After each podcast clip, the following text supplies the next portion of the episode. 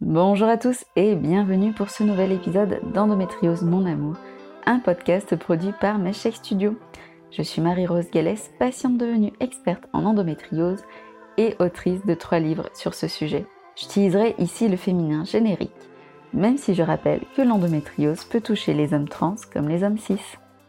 En ce mois de mars, mois de sensibilisation à l'endométriose, je vous ai réservé un épisode un peu spécial. En septembre 2019, deux artistes, Anaïs et Martin, m'invitaient à voir leur travail sur l'endométriose. Par la suite, en mars 2020, ils passaient à l'étape supérieure avec Les Invisibles, toute une exposition sur l'endométriose où se mêlaient portraits, nature morte sur les objets du quotidien d'une endométriosique et récits audio. Un moment fort, un travail exceptionnel qui devait durer tout le mois Malheureusement, le Covid est arrivé.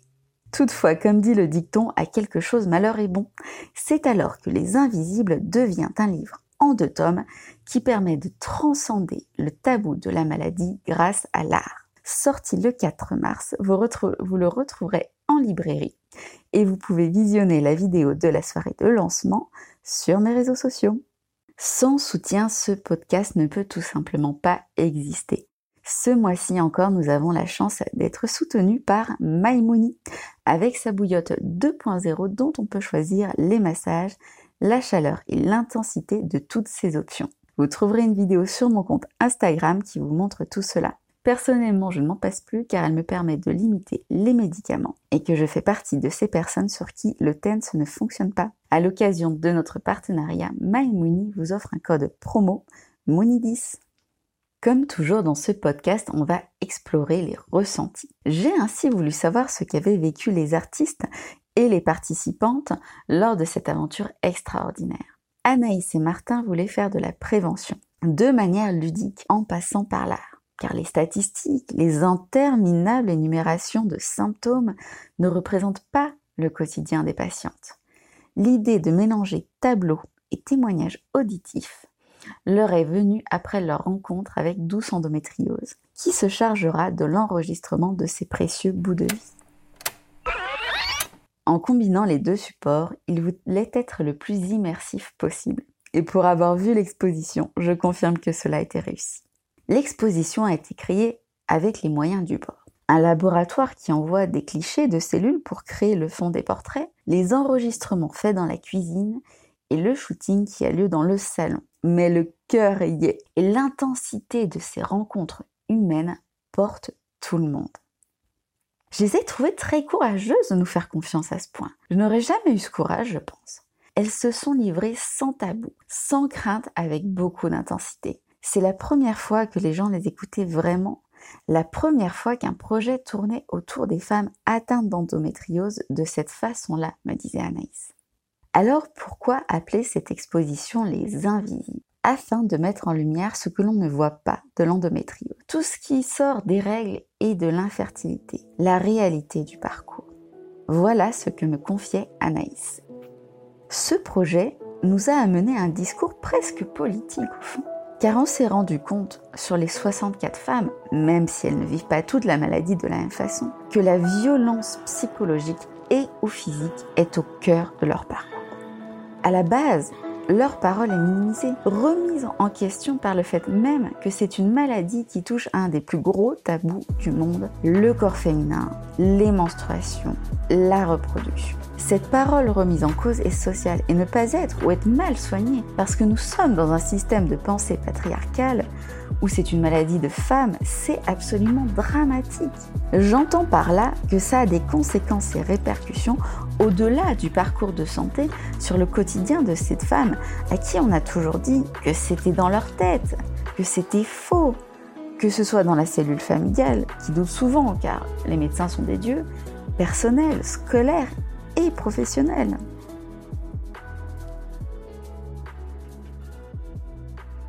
Aujourd'hui sort deux livres reprenant l'exposition. Cela lui permet de poursuivre son aventure de sensibilisation et d'être accessible au plus grand nombre. Les témoignages sont autant d'occasions de se sentir moins seul face à la maladie et de sensibiliser les médecins.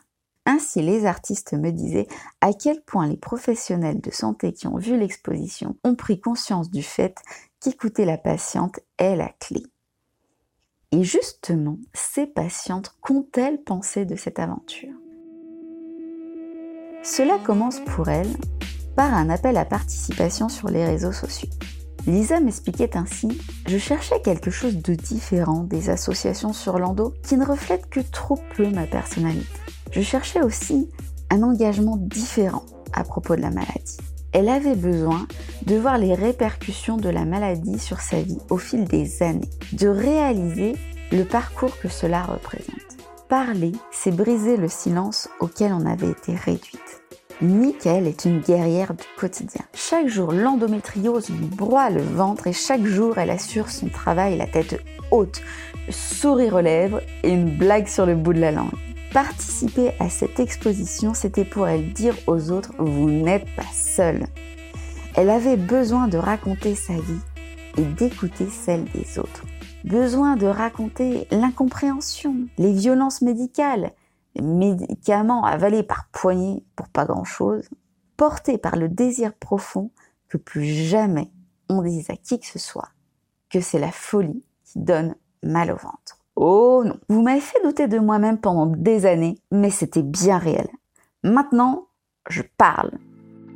Une telle aventure permet de sensibiliser, mais apporte aussi beaucoup sur le plan personnel. Ainsi, pour Lisa, ce fut le point de départ d'une nouvelle vie. Cela lui a permis d'ouvrir les yeux sur sa vie et de surmonter les barrières mentales qu'elle avait en elle. Concernant Michael, cela a permis à ses proches d'ouvrir enfin les yeux sur sa situation, de rendre tout ce qu'elle disait concret. Elle a aussi découvert les histoires des autres malades. J'ai lu et entendu d'autres histoires terriblement choquantes concernant la communauté LGBTQIA+, qui aujourd'hui encore me ferait vomir tellement les médecins sont ignobles. Elle fait aujourd'hui partie d'une association LGBTQIA+, et le simple fait de pouvoir être à l'écoute des autres la comble. Alix a profité de cette expérience pour mesurer la solidarité, mais aussi reprendre espoir et retrouver sa dignité. Pas facile de poser lorsque l'on n'est pas modèle professionnel. Pourtant, Tania s'est sentie en confiance, ce que me confirme Alix. Je me souviens avoir été très stressée au début, avoir peur de mal faire. Mais Martin et Anaïs m'ont mise très à l'aise et le stress a laissé place à beaucoup d'émotions. En parlant d'émotions, Lisa avait peur de voir sa douleur et ses traumas sur son visage. Et ça n'a pas raté, car je ne me suis pas reconnue sur le portrait par la suite. C'était moi face à moi-même durant la séance. Et c'est l'une des choses les plus difficiles que j'ai eu à faire. Est ensuite arrivé le jour du vernissage. Tout aussi émouvant. Lisa était stressée à l'idée que son meilleur ami, qui l'accompagnait, découvre les traumatismes qu'elle avait endurés au cours de son parcours. Malgré cela, je ne regrette pour rien au monde. Et j'étais très fière de me voir aux côtés de toutes dans ce même combat, me disait-elle. Quant à Michael, c'était le grand show. Sa voix faisait partie de celle diffusée en fond sonore. L'occasion d'entendre les réactions des gens et d'en parler avec eux. Elle, que son employeur appelait la malade imaginaire, pouvait enfin se dévoiler au grand jour et s'affirmer. Cette affirmation a bien sûr impacté l'entourage, si Lisa a ressenti le besoin de vivre cela quasiment seule, pour elle, d'autres ont pu ouvrir le dialogue. Ainsi les proches de Tania, après lui avoir apporté leur soutien, se sont aussi interrogés. Leurs douleurs sont-elles si normales qu'on le dit? La douceur de Marion, alias douce endométriose, logique, a conduit les participantes à livrer des détails de leur parcours qu'elles avaient gardés pour elles jusqu'alors. Les proches ont ainsi découvert l'ampleur des violences, des souffrances. Certains ont présenté des excuses pour ne pas avoir compris, pour ne pas avoir cru, tout simplement. Je terminerai par ces jolis mots d'Alix. Je viens de relire les citations de l'entretien que Martin et Anaïs m'avaient envoyé l'année dernière. Et je me rends compte qu'énormément de chemin a été fait. Je parlais alors de l'endométriose comme une prison aujourd'hui, je n'ai plus du tout la même perspective. Je la vois comme une petite sonnette d'alarme de mon cher corps. Aussi, je trouve que ce projet permettait de s'inscrire dans un collectif et en même temps de nous singulariser par la photo. C'est ce que je trouve le plus difficile dans l'endométriose. On est des millions. On en parle pas mal depuis des années, mais pourtant personne ne comprend ce que l'on ressent.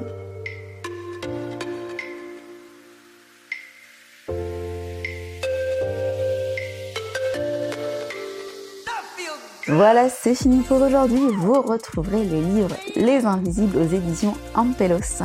Si vous souhaitez que d'autres découvrent ce podcast, n'hésitez pas à mettre des étoiles et des avis sur Apple Podcast et Spotify. On se retrouve le mois prochain pour un nouvel épisode. N'hésitez pas à me suivre sur les réseaux sociaux sous le pseudo Super Girl pour ne pas manquer sa sortie. Prenez soin de votre santé.